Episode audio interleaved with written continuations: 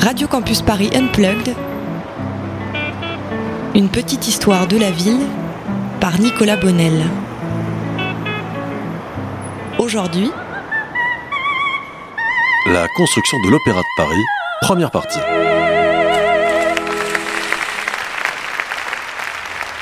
La construction de cet édifice incontournable du paysage parisien fut l'objet de nombreux aléas répartis sur plus de 15 ans.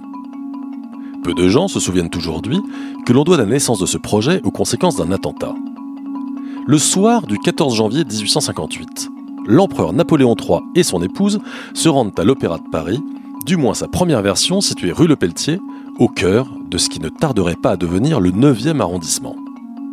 C'est au cours du trajet que la calèche du couple impérial sera victime d'une bombe lancée par l'anarchiste Orsini. Napoléon et Eugénie sortiront indemnes, mais l'événement aura fait quand même 8 morts et 42 blessés.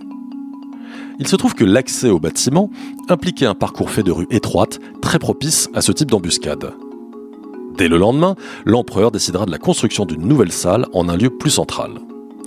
Au-delà des impératifs de sécurité, cette décision s'inscrit bien sûr dans la dynamique de reconstruction de Paris.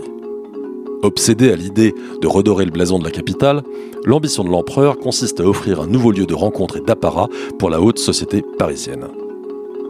C'est ainsi que le projet d'une nouvelle académie de musique et de danse sera déclaré d'utilité publique le 29 septembre 1860. Et c'est l'architecte Viollet-le-Duc, très en vogue à la cour, qui sera présenté pour diriger le projet. On devait notamment à Viollet-le-Duc la rénovation de Notre-Dame de Paris entre 1845 et 1865 environ. Toutefois, un concours sera organisé dans les règles de l'art, et le favori sera éliminé dès le premier tour. C'est finalement le projet d'un tout jeune architecte qui remportera les suffrages parmi 171 concurrents. Son nom Charles Garnier. Radio Campus Paris Unplugged, une petite histoire de la ville par Nicolas Bonnel. Retrouvez tous les épisodes sur radiocampusparis.org et paris-unplugged.fr.